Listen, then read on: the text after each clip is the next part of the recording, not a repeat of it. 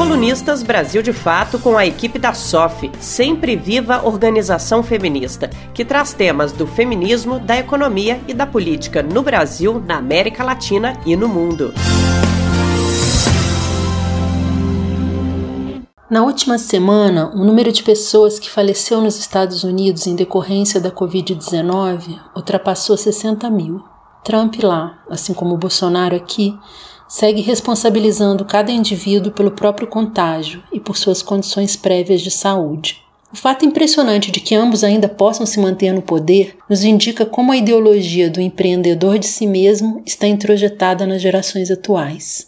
É urgente retomar propostas que nos lembrem de que vivemos em sociedade. Somos responsáveis uns pelos outros e essas responsabilidades devem ser compartilhadas segundo as capacidades econômicas de cada um. A campanha Taxar Fortunas para Salvar Vidas, impulsionada pelas frentes Brasil Popular e Povo Sem Medo, trata exatamente disso. Ela resgata que o sistema fiscal deve ser um instrumento para reverter desigualdades e não para aprofundá-las. O Brasil é uma sociedade profundamente desigual. Em 2019, as mulheres tiveram rendimentos médios provenientes do trabalho equivalentes a 78% dos homens, as pessoas negras, 56% das pessoas brancas, e as mulheres negras, 48% dos homens brancos. Quando consideramos as informações da Receita Federal, que incluem outras fontes de renda, essas disparidades aumentam ainda mais.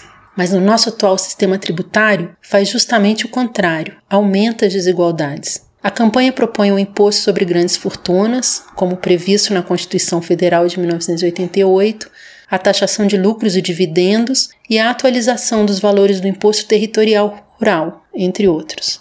O aumento da arrecadação visa aumentar o investimento público para imediatamente assegurar uma renda básica e investir no Sistema Único de Saúde.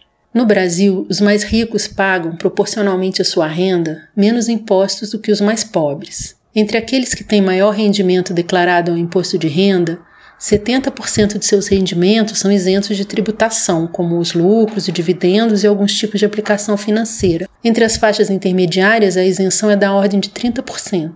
O imposto territorial rural tem valores irrisórios, estimulando a manutenção de latifúndios que não produzem nada e que desmatam como reserva de valor para os ricos.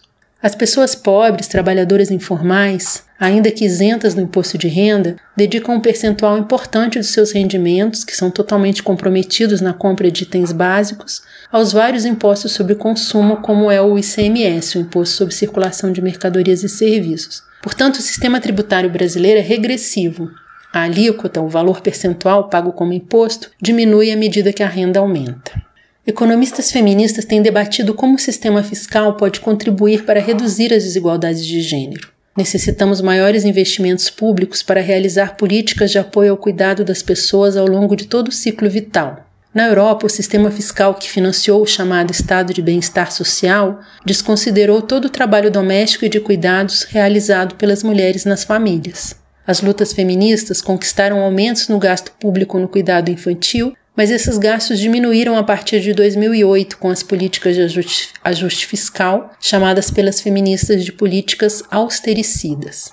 No Brasil, os movimentos feministas, sindicais e por educação lutam por creche há pelo menos 40 anos, mas ainda estamos muito distantes de sua universalização. Em 2018, só um terço das crianças de 0 a 3 anos frequentavam creches. O debate público em torno aos cuidados de pessoas idosas ou com necessidade especial de atenção demonstra que as demandas são ainda maiores. O modelo de família patriarcal resulta em que as mulheres proporcionalmente paguem mais impostos. Por exemplo, os modelos de isenção de impostos por despesas com dependentes vinculados a um só contribuinte fazem com que seja mais vantajoso que as isenções sejam vinculadas ao maior rendimento, que em geral é o dos homens. Pressupõe-se que a família decidirá harmonicamente como utilizar a devolução do imposto, o que nem sempre é o caso. Muito mais comum é que as mulheres se responsabilizem pelos gastos com os dependentes que permitiram a devolução. Outras propostas buscam debater a regressividade dos impostos sobre consumo. No Reino Unido, os impostos sobre roupas e comidas infantis foram retirados. Na Colômbia, o movimento feminista conquistou a retirada de impostos sobre absorventes higiênicos e copos menstruais. Em alguns países da América Latina, as alíquotas sobre esses produtos têm a mesma porcentagem de bens de luxo, mesmo que sejam itens básicos para as mulheres e por isso eles são chamados de impostos sexistas. Outro tema no debate da economia feminista é o dos efeitos da evasão fiscal no aumento das desigualdades de gênero e na vulnerabilidade vivida por mulheres e meninas. Estima-se que em 2013, 1,1 trilhão de dólares deixou os países do Sul em direção ao Norte, devido a isenções das corporações transnacionais. Essa é a maior expressão do neocolonialismo que se apropria da natureza, do trabalho e dos conhecimentos dos países do Sul global. Nesse 24 de abril, iniciamos as 24 horas da ação, de ação da Marcha Mundial das Mulheres pela Nova Caledônia, na Oceania, com o depoimento da companheira Françoise Caillard.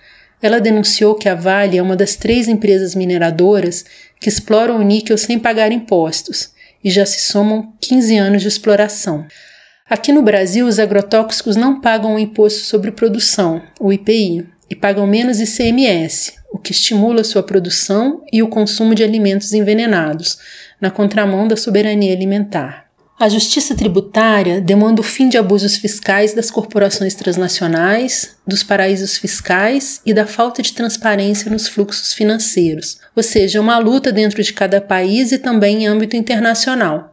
Essa é a nossa resposta aos ricos que desqualificam a demanda para que paguem impostos, afirmando que simplesmente vão mandar dinheiro para fora, mais do que eles já fazem hoje em dia. Tampouco podem justificar-se com doações que fazem propaganda de sua marca, ao mesmo tempo em que utilizam do trabalho voluntário das mulheres, como fazem agora, na distribuição de cestas básicas e de materiais de limpeza nesse momento de pandemia. Atualizam sua maquiagem lilás, ações chamadas de responsabilidade social que se apropriam do discurso feminista, com a instrumentalização do cuidado essencial à vida. Muito tem se debatido sobre não haver uma normalidade para a qual voltar depois da pandemia já que essa suposta anormalidade nos trouxe até aqui. Nesses debates se questiona inclusive se é possível falar em um depois. A convivência com os efeitos dos desastres ambientais, econômicos e sociais do capitalismo patriarcal e racista e a construção de saídas desse sistema demandam investimentos de grande vulto que alterem a lógica da organização da vida. A taxação das grandes fortunas e dos rendimentos do capital é uma forma de começar a captar esses recursos necessários. E é, além do mais, um caminho na reparação de dívidas históricas que os ricos têm com o povo, devido à apropriação da natureza, do trabalho gratuito das mulheres e da exploração do trabalho, sobretudo do trabalho realizado pelas pessoas negras. Colunistas Brasil de Fato com a equipe da SOF Sempre Viva Organização Feminista, que traz temas do feminismo, da economia e da política no Brasil, na América Latina e no mundo.